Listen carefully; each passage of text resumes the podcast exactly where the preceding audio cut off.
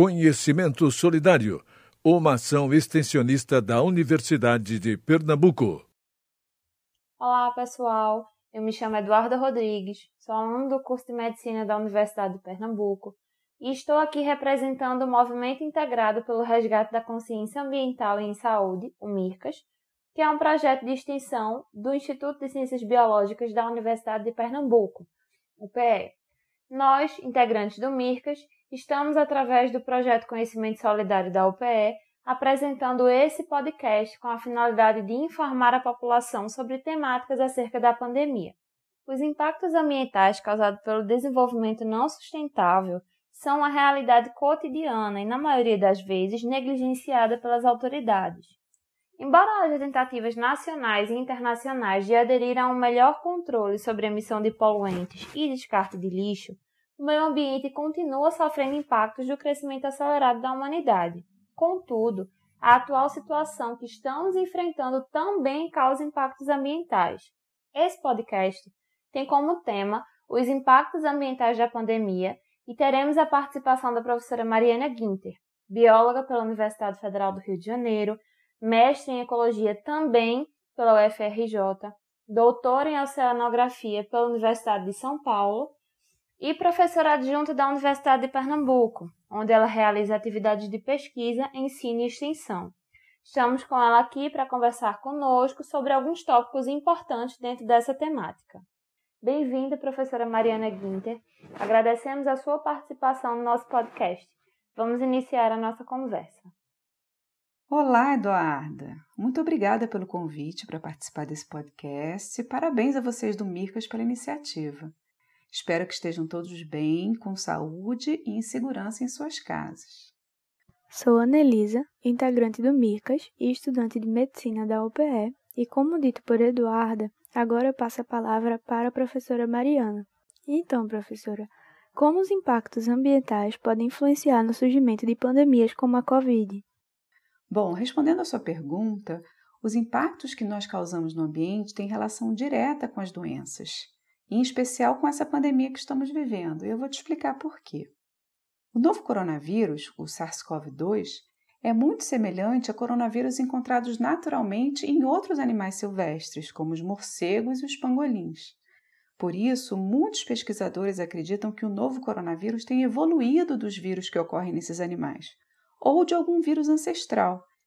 Isso não quer dizer que o morcego ou o pangolim tenha transmitido o coronavírus a nós humanos mas que eles podem ter sido a fonte.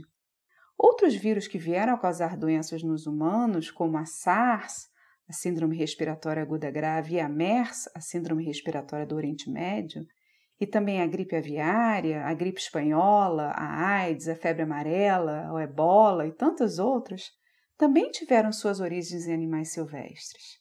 E aí a gente se pergunta: como esses vírus estão chegando na gente?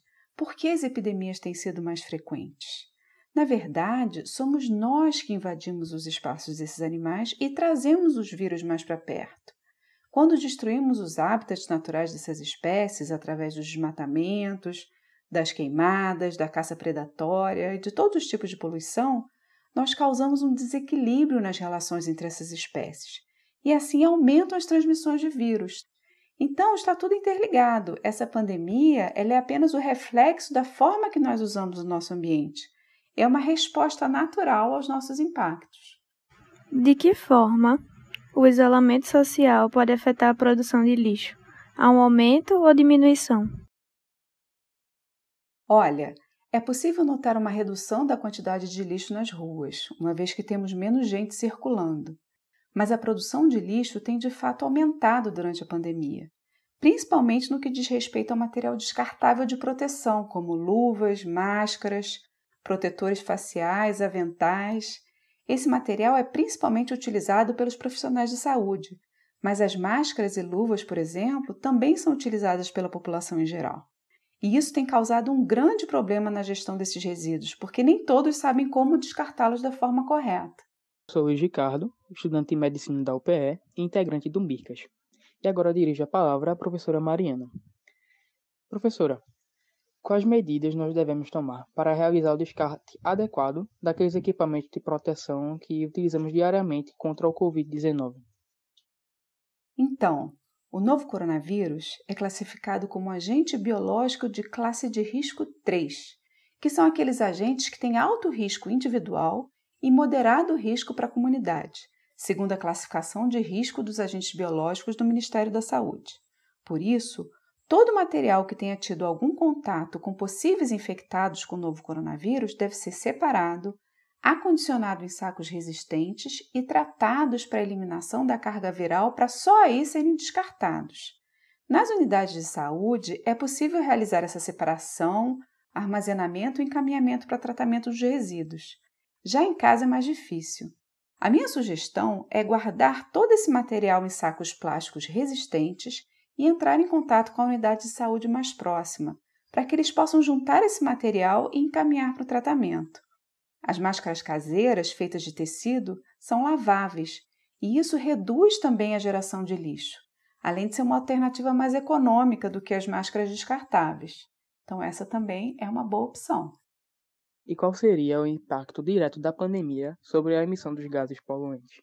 Bom, com o isolamento das pessoas em suas casas e, portanto, a redução da circulação de carros e também da produção industrial em muitos países, a poluição atmosférica diminuiu bastante.